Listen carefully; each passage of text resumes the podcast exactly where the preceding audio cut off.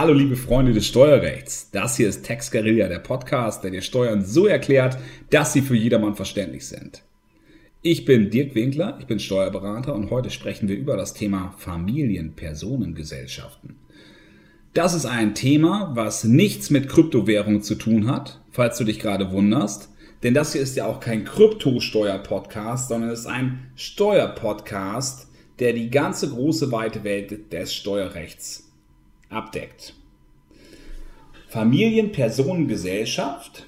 Für wen ist das hier interessant?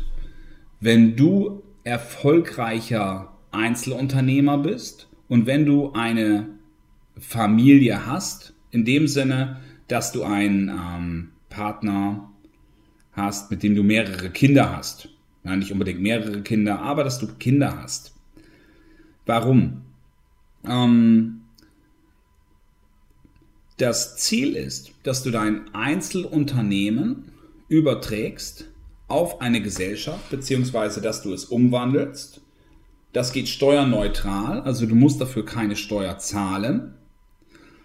Aus deinem Einzelunternehmen wird klassischerweise eine KG oder eine GmbH und Co. KG. Eine KG, das ist eine Personengesellschaft, eine Kommanditgesellschaft.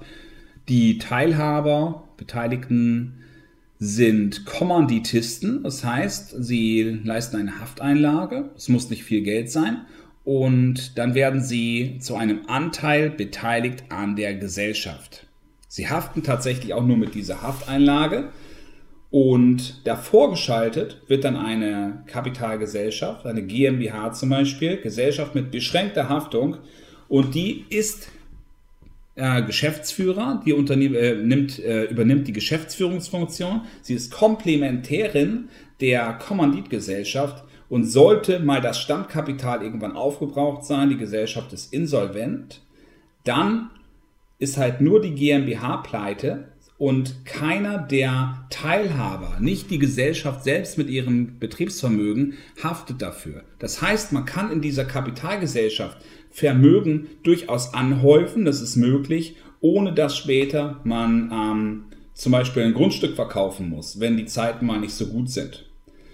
Man kann das tatsächlich auch kombinieren mit anderen Modellen, wie zum Beispiel der Holding. Da habe ich auch schon mal drauf Bezug genommen, das werde ich auch nochmal vorstellen. Aber hier geht es tatsächlich jetzt nur um diese Familienpersonengesellschaft. Also, ähm, aus, der, aus dem Einzelunternehmen wird dann eben diese GmbH und Co. KG. Die Form ändert sich, ansonsten ändert sich operativ erstmal gar nicht so viel. Deine Kinder, dein Partner werden zu Teilhabern. Du kannst dir ähm, das, das Beteiligungsverhältnis selber aussuchen. Wir nehmen jetzt einfach mal den Fall, du bist verheiratet, hast zwei Kinder, Vorher ist es dein Unternehmen zu 100 Prozent, danach gehört dir 25 Prozent, Partner gehört 25 Prozent und den Kindern jeweils 25 Prozent. Du kannst allerdings auch mit diesen Beteiligungsverhältnissen spielen. Ne? Das kann man eben auch steueroptimal durchaus gestalten. Mhm. Dazu muss man halt eben immer wissen, wie sind die persönlichen Verhältnisse. Wenn du noch mehr Einkommensströme hast, dann ist es möglicherweise sinnvoll, dass man noch mehr dieser Anteile überträgt. Warum? Was ist Sinn und Zweck des Ganzen? Man verteilt die laufenden Einkünfte auf mehrere Personen. Je mehr Personen, desto besser ist es aus steuerlicher Sicht. Weil du privat, deine Kinder privat, jeder ist für sich ein einzelnes, so, Fachwort, Steuersubjekt. Das hört sich sehr unpersönlich an. Das kommt eben aus diesem ähm, Amtsdeutsch, also aus dem Steuergesetz. Ähm, du bist ein Steuersubjekt, das heißt, dein Einkommen wird zur Versteuerung ähm, herangezogen. Du zusammen mit deinem Partner, deine Kinder jeweils für sich, solange sie noch nicht, ähm, solange sie noch nicht verheiratet sind. Und wenn ihr, jetzt nehmen wir mal an, diese Gesellschaft macht einen Gewinn von 200.000 Euro. Vorher versteuerst du mit deinem Partner zusammen 200.000 Euro. Das heißt, für den 201. Euro ähm, zahlt ihr 50% Steuern. Im aller Regel. Einkommensteuer, Solidaritätszuschlag drauf, also Einkommensteuer 42%, Solidaritätszuschlag, Kirchensteuer möglicherweise, Das sind zusammen knapp 47 Prozent. Wir rechnen jetzt einfach mal 50, damit es einfacher ist. Also die Hälfte, 50 Prozent, 50 Cent von dem letzten Euro, den ihr verdient, geht direkt an das Finanzamt. Und das Ganze könnt ihr eben optimaler gestalten, indem ihr das auf mehrere Personen aufteilt. Weil dann hast du 50.000, dein Partner 50.000, ihr werdet zusammengefasst und deine Kinder jeweils 50.000. Deine Kinder zahlen halt für diese 50.000 Euro, angenommen, sie haben sonst nichts, was man großartig berücksichtigen muss, vielleicht 10.000 Euro Steuern. Würde man das also jetzt so zusammenrechnen, ähm, zahlt ihr nachher weniger pro Jahr. Viel, viel weniger, als wenn eine Person alles alleine versteuern würde. Dieser Effekt ist jedes Jahr neu da. Das ist nicht einmalig. Wenn die Gesellschaft, diese neu gegründete GmbH und Co. KG, jedes Jahr ordentlich Gewinne macht, dann habt ihr durch diese Verteilung einen riesen Steuerspareffekt, der jedes Jahr wiederkommt. Und das ist wahnsinnig charmant. Es ist ein Steuerspareffekt. Es ist kein Verschieben. Ganz oft hat man das Thema, dass man tatsächlich nur verschiebt. Investitionsabzugsbetrag, Rückstellung bilden in der Bilanz. Irgendwann muss man diese Rückstellung auch wieder auflösen oder übertragen. Genauso den Investitionsabzugsbetrag. Irgendwann wird das Anlagegut abgeschrieben und dann ist das Ganze quasi auf Null gestellt. Man hat nur einen Cash-Vorteil, nur einen Geldvorteil, sozusagen ein zinsloses Darlehen vom Finanzamt. Aber das, worüber ich hier spreche mit diesen Personengesellschaften, wenn das für euch so passt, dann habt ihr jedes Jahr einen wiederkehrenden, sehr hohen Steuervorteil. Das Geld, das könnt ihr nachher anlegen, dann habt ihr wieder einen Zinseszinseffekt. Optimal für die langfristige Vermögensübertragung.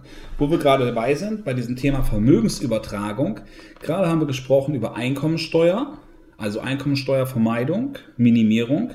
Dann haben wir noch das Thema Erbschaftssteuer, Schenkungssteuer. Vielleicht hast du mal gehört, man kann alle zehn Jahre den Freibetrag neu ausnutzen.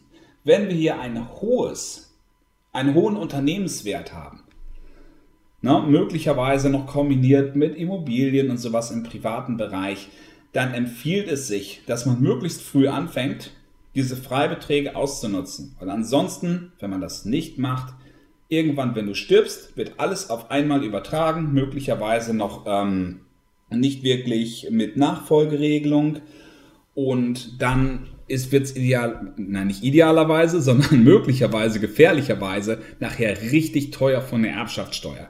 Macht euch da langfristig Gedanken. So schaffst du es, deine Kinder frühzeitig mit ins Boot zu nehmen, wenn du das denn willst. Also, du nutzt halt diese Freibeträge aus. Möglicherweise ist das Unternehmensvermögen auch zu Anfang noch nicht so viel wert. Erst mit der Zeit wird es wertvoller und wertvoller. Dann hast du zu Anfang schon etwas übertragen zu einer niedrigen Wertgrundlage. Später, angenommen, die Firma ist irgendwann mal zehnmal so viel wert, dann ist das irgendwann schon mal zu einem Zehntel des Preises übertragen worden. Optimale Ausnutzung der Freibeträge, weil eben der Basiswert einfach niedriger war. Also, das ist im Wesentlichen der Vorteil der Familienpersonengesellschaft. Der Nachteil ist, ähm, der Einzelunternehmer, der, ich sag mal, Patriarch, der hat dann damit natürlich auch die, äh, die Notwendigkeit, dass er sich ein bisschen reinreden lässt, dass die Kinder, der Ehepartner auch, also Patriarch oder Matriarch, dass äh, andere Personen beteiligt werden, Gesellschafterversammlung ebenfalls zustimmen müssen. Das kann man natürlich teilweise ähm, ändern bedingen durch die Gesellschaft, durch die Satzung, also durch den Gesellschaftervertrag. Aber er ist nicht mehr komplett alleine. Es ist nicht mehr komplett seine Firma. Also das sind die wesentlichen Punkte. Was ich jetzt ausgespart habe, ist das Thema Übertragung von Betriebsvermögen, steuerliche Subventionierung, ähm, weil das würde nachher so ein bisschen den Rahmen sprengen. Ich danke dir vielmals fürs Zuhören und Jetzt wünsche ich dir ähm, viel Spaß beim ähm, Austesten. Möglicherweise trifft das Ganze auf dich zu. Wenn ich hiermit einen Impuls gesetzt habe, dann würde es mich äh, mega freuen, weil das Ding kann ähm, eine ganze Menge auf links drehen. Und äh, jetzt wünsche ich dir darüber hinaus noch einen wunderschönen Tag. Alles Gute!